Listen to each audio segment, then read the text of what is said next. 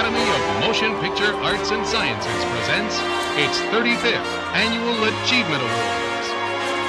这里是美女讲三分，我们今天有 Elmer、Daniel、Robin 在我们现场。 Hello，大家好， Robin 是不是第一次来？ 这已经是第老第四次来我们这老油条了没错。呃，今天是想跟大家讲一讲咱们这部美剧《Field》宿敌的呃关于服装道具等的它的这个精良的制作吧。嗯，看这个制作啊，现在在美剧的制作里面大概是什么级别的？Elmer 觉得应该是比较那个属于上就是顶尖级别的，因为你看，就是整个剧看下来，呃，女明星比如说一集里边就可能会换七八套服装，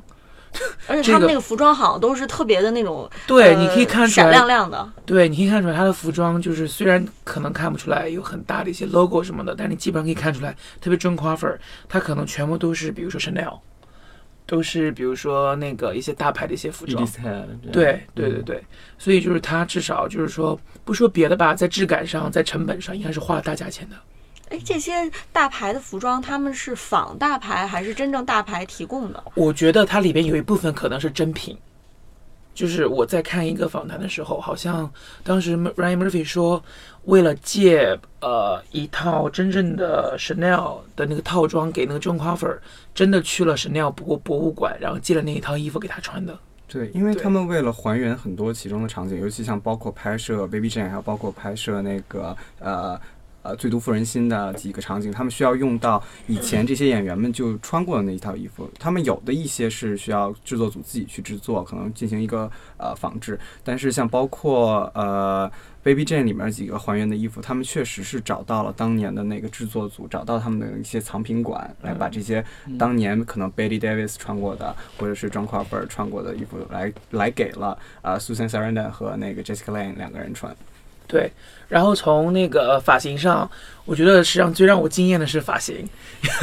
因为它真的是高度的还原当时好莱坞黄金年代那个时候女明星的一些好莱坞的一些时尚潮流吧。让我最印象深刻的那一集是 John Crawford 出席那个奥斯卡奖，然后他在家里就是精心的打发了打扮了一番，从最初的那个洗头发、烫头发开始，吹 吹，就咱们中国叫吹洗剪吹。洗剪吹，一套服务，一套服务，然后到后来开始加那个银色的粉，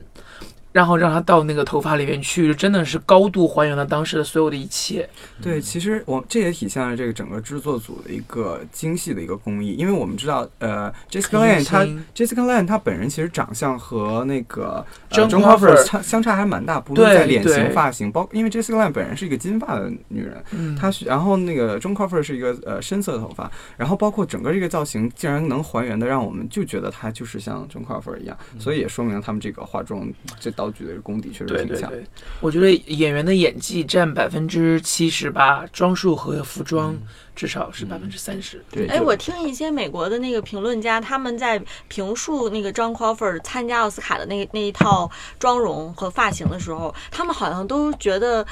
不好看，他们就觉得历史上啊，真实的 John Crawford 在参加奥斯卡的时候，他们觉得那个那个装束其实并不是特别好看，所以我想听听你们的想法。其实我看到那个发型，然后那个银色银粉撒在上面，我是觉得挺惊艳的啊。我觉得就是当时是这个黑白电视的时候，他是弄这个银粉，显得特别的亮哈。就他们评完之后，我还觉得蛮惊讶，我说哎，怎么会？他们觉得这个妆不好看？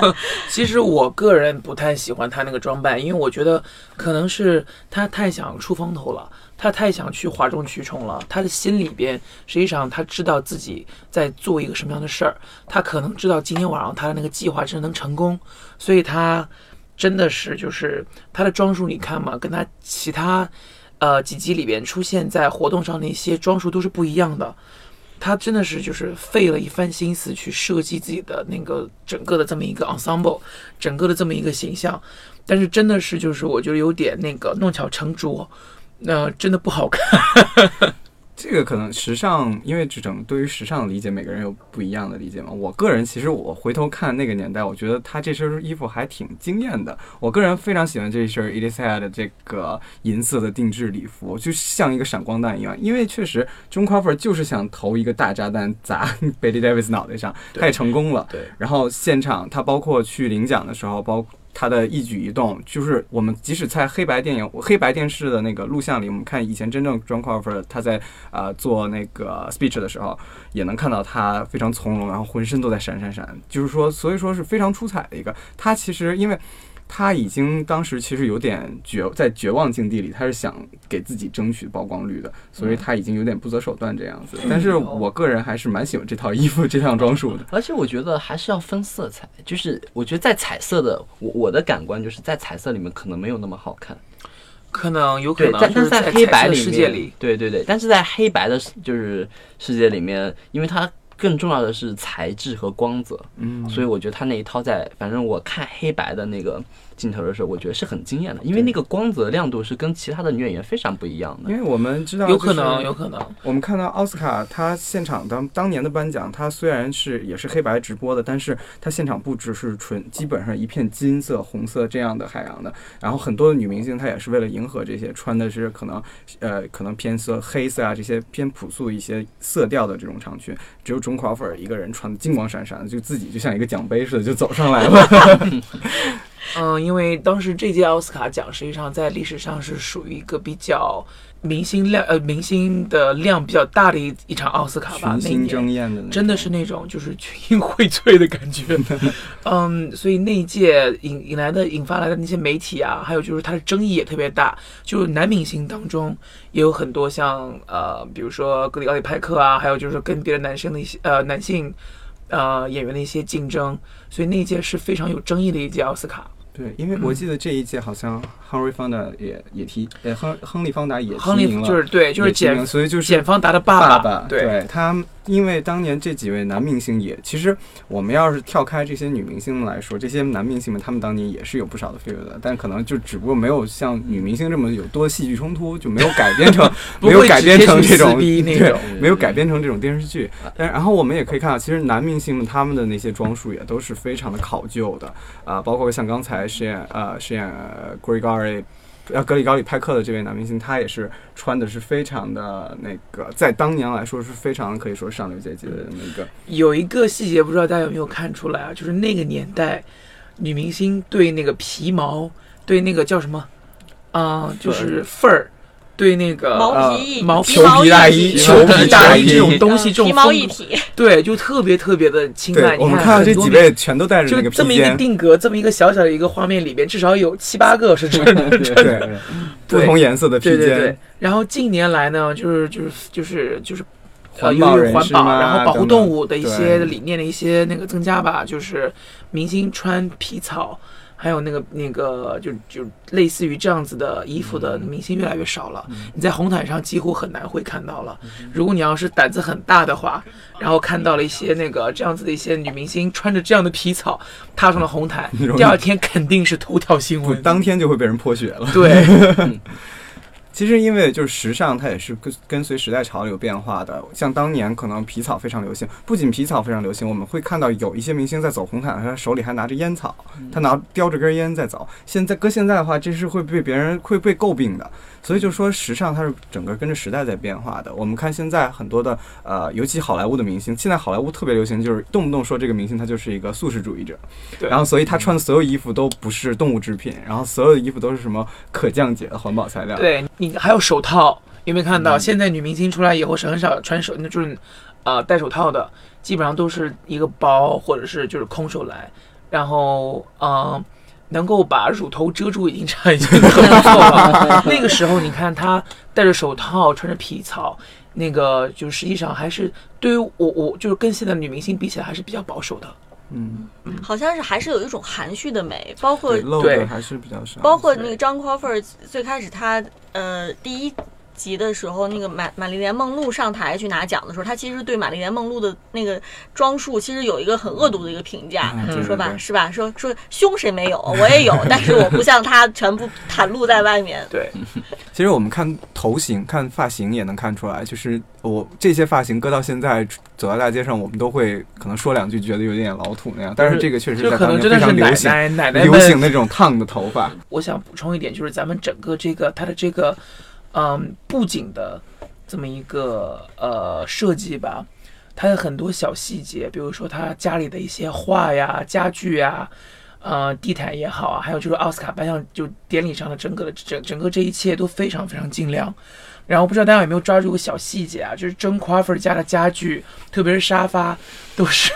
都是用塑料，套着塑料套着塑料的那个那个软塑料，就就真的是因为我也经历过，我记得我奶奶家还有朋友奶奶家，就真的是所有的那个沙发是套着塑料那个塑料膜的，是嗯显出这个沙发的档次。可能是当时的一种时尚吧，对就是他在当时一种潮流。中夸菲尔老晚年写过一本书，就是他的他所谓自己的潮流，就是他带起的一个潮流，就是说他会给那些古董的家具上面套加上塑料，这样呢，因为一般古董家具我们在家里是不会去做，就是对于他们明星来说啊，我们家里是没有，对于他明星来说是不会去，比如说上面去去做去躺，但就是为了看，就是为了看，但是 John Crawford 他就引领了一个所谓潮流，他定制的那些塑料的膜，然后套在家具上，就是既可以看，又不影响，又所谓不影响沾光，然后还可以使用，是这样子。真的是带起了一股那个一那个一股风流吧，就是他，我不知道大家有没有看过那个。呃，人人都很爱那个雷蒙德，啊这是一个那个情景喜剧，当时好像在央视还放过。没错没错，他那个雷蒙德的妈妈，可能就是从那个年代过来的，就是他的家具，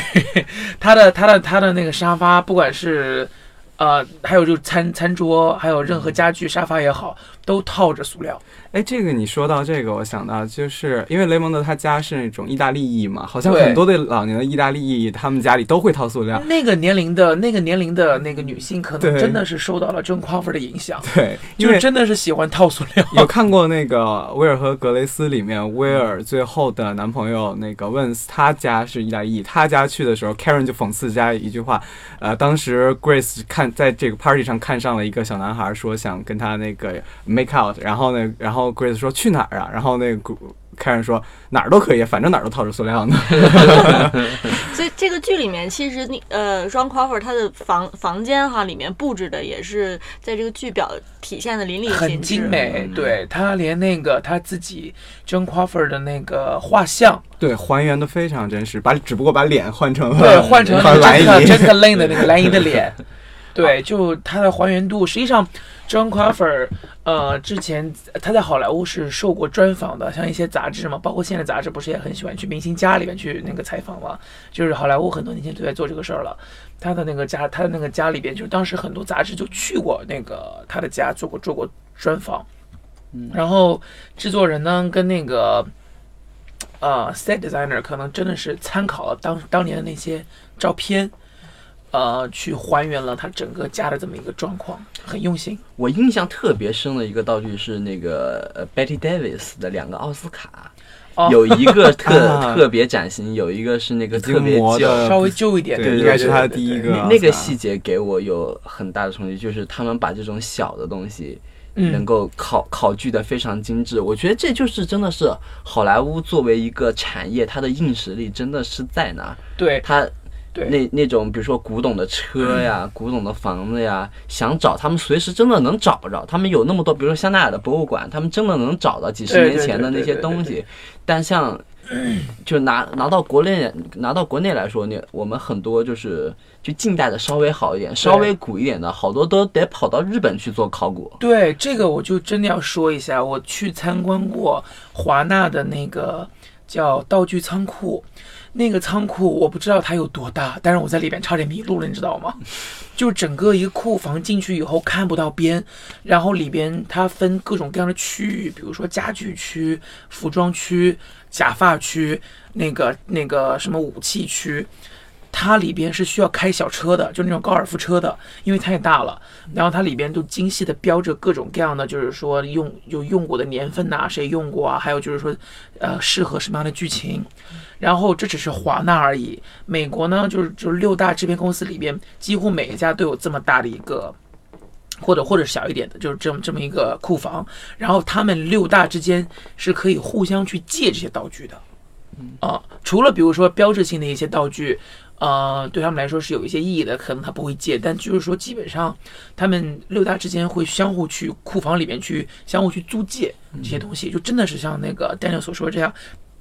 我需要一个什么东西的时候，我能很快的去把它找到拿到。需要复制这个年份的时候，他们真的可能用一天时间就可以把布景搭好，然后演员的衣服全都对，到位，对而且就这个东西就真的是非常有质感。对对对，而且这个剧是关于拍电影的，它里面其实很多是还原了当时。呃，电影工作者在拍一部电影的时候，他们用的这个对，器材，对吧？然后拍电影当时现场的情况，包括它这个巨大的这个摄影棚啊，然后里面的所有的这个器材都是当时拍电影还用胶片，然后这个在拍《蓝龟惊变》的时候，他一这个导演一喊开始。开拍，然后还有那个胶片在 rolling 的那个声音哈，就还原的都特别的逼真，嗯，对他们这个场景也还原的非常逼真。我们哦有一个细节我注意到，就是呃在刚开始他们拍那个呃《蓝龟惊变》的时候，有一有一场戏是那个 Betty Davis 站在他们家窗户的那个铁窗门口前，嗯嗯铁窗前，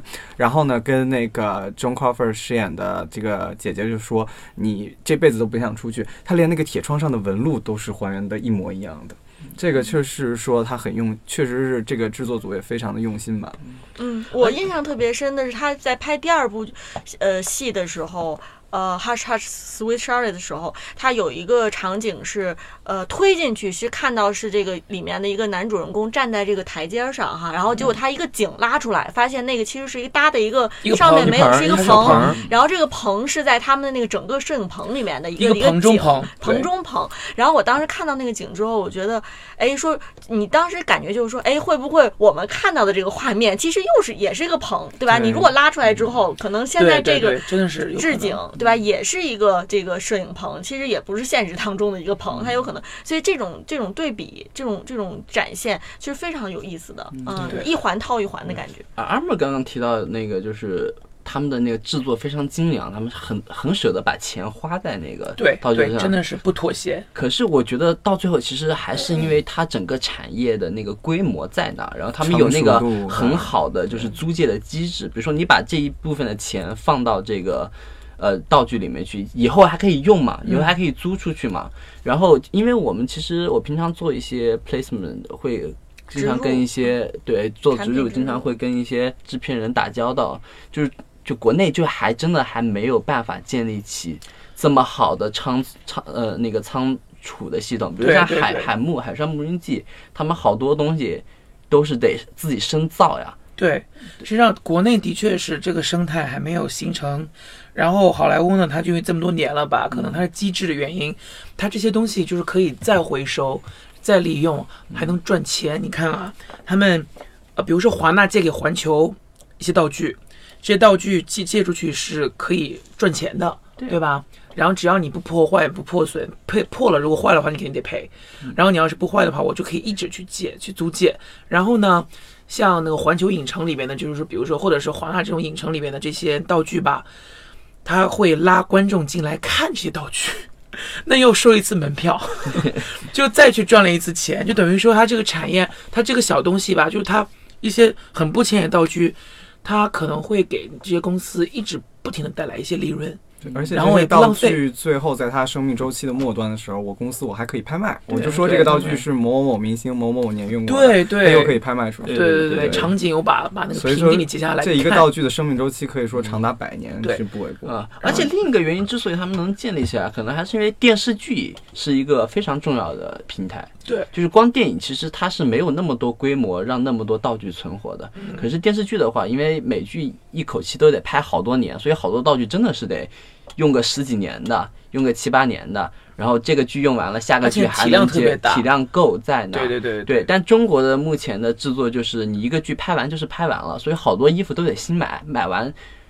这个剧拍完就没没没就得扔掉了，所以他们是没有办法投入那么多资金，或者投入了这个资金，其实想要拿到回报，其实还挺困难的。就是很多道具，其实在呃这个美国的电视剧制作中，都甚至成为一个标志性的东西了。还是像像说回我们刚才说那个威尔和格雷斯这部剧，他们在这部剧里有两个非常就是让观众印象深刻的道具，一个是他们墙上挂的那个苦瓜脸的男人那幅画，还有一个是他们桌子上摆的一个中国的瓷娃娃，他们管那个叫瓷娃娃毛。然后呢，然后呢，这部这两个道具呢，在之后的那两位制作人制作所有电视剧里都出现过。然后包括这一次威尔和格雷斯他们在九月份有一个回归，他们这两个道具也是第一时间找到原先的这个 original 这两个道具，可能其他道具都是最后要重新制作的。所以就是说，他们对整个这个道具的一个传承，在好莱坞的这个呃成熟对，啊的，确是这样的。回到咱们这个那个宿敌啊，就是之前我看了一个美国的一个帖子，是 Pinterest 的，我好像就是他们专门把那个 Betty Davis 还有 Joan Crawford 在剧这剧集里边出现的所有的耳环，全部都收集出来，然后那个截屏出来，然后做了一个帖子。就你就可以看出来，真的是，然后他们也会分析这个耳环戴的时候是哪个场景，为什么会就会用这个，然后在奥斯卡里面他戴的那些耳环，然后会有些什么样的一些抑郁，就真的是觉得，我觉得制作人还有就是说这些专业人员在去设计这一些细节的时候，真的是特特别用心。嗯而且就是你，因为我是做植入的，所以我其实经常从植入的这个角度看这种呃制作。就是我我我我我们会发现，其实当它的制作变得精良的时候，当它变得考究的时候，这个时候做植入也好，就是放在里面的东西，它的商业价值其实是会被放大。就是你你你一个，比如说像《欢乐颂》这样的电视剧，你如果在服化道上面是考究的话，那么它的品牌是能够做很好的呈现的。当那个品牌做了很好的呈现的时候，它这个剧的商业价值其实才会被发掘出来。就它会激起观众想要去消费这个东西的对。比如说像 Emma 刚刚提的，情感的，对对，像 Emma 刚刚提的那种非常详细的耳环，就是如果你的制作没有很精良的话，没有人会替你做什么耳环的考究的。对对对，因为你自己没有把这个心力投入进去。可是当当你到了这个地步，然后有人去乐意去做，比如说耳环的考究、服装的考究，这些考究，当跟消费者一接触，是可以转化成。呃商业的利益的，就有有些人可能就真的照着那个 lookbook 去找当年的那些耳环，就想啊，我想买那个，这到最后其实是可以转化成 The nominees for Best Performance by an Actress are Anne Bancroft in The Miracle Worker, Betty Davis in Whatever Happened to Baby Jane, Katherine Hepburn, Long Day's Journey into Night, Geraldine Page for Sweet Bird of Youth, and Leah Remick for Days of Wine and Roses.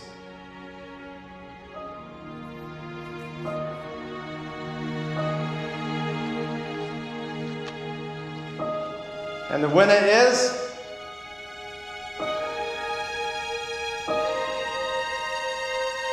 Anne Bancroft